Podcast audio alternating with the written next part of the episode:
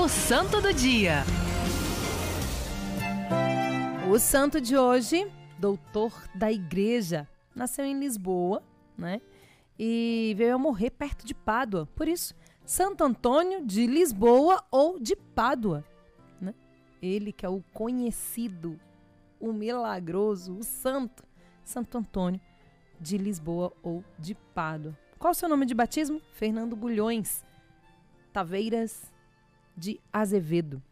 Ele que com apenas 15 anos, gente, entrou para a Ordem dos Cônegos Regulares de Santo Agostinho, né, foi ordenado sacerdote, e depois com 24 anos, ele já ali com essa carreira de filósofo, teólogo, alguém muito dado ao estudo, ao conhecimento, conheceu os franciscanos. Em uma ocasião, ele teve contato com os franciscanos e a partir de então, ele se encantou com aquela vi vida de pobreza. Até porque, perto de onde ele estava, ele soube de, dos mártires que os mártires franciscanos que morreram em Marrocos, em dada ocasião, e aquela vida o encantou. Ele então quis seguir e buscou então os passos de São, São Francisco de Assis. Escolheu o nome Antônio, sabe por quê? O nome de Santo Antônio é em homenagem a Santo Antão. Né? Santo Antão que foi o primeiro é, monge dos tempos do início da, da, da cristandade, um anacoreta do Egito.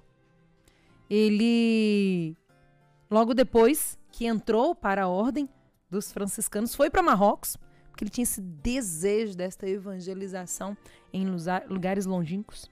Mas chegando lá, gente, ele teve uma doença que impediu que ele ficasse naquele lugar. E ele precisou então voltar para a sua cidade. E Francisco de Assis, desde que começou ali o seu trabalho de evangelização, ele não era muito. É, ele dizia e, e, e, formou mais ali os, os franciscanos para a ação do que para a oratória, para o, para o ensino. E foi Antônio, né, Santo Antônio, que inseriu esse processo de estudo e também é, o caminho de conhecimento nos franciscanos. Foi a partir de Santo Antônio, porque ele entrou como sacerdote já.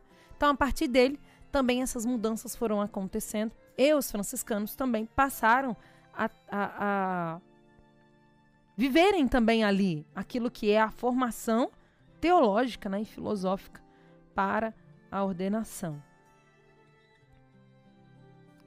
Antônio, ele tinha, ele foi um homem que teve um destaque tão grande na pregação que os, os fatos contam, né? Certa vez ele foi pregar, as pessoas não deram atenção e na beira daquele lago os peixes começaram a se manifestar. Antônio, um homem de uma profunda fé, que também conhecido como santo casamenteiro, e você sabe por quê?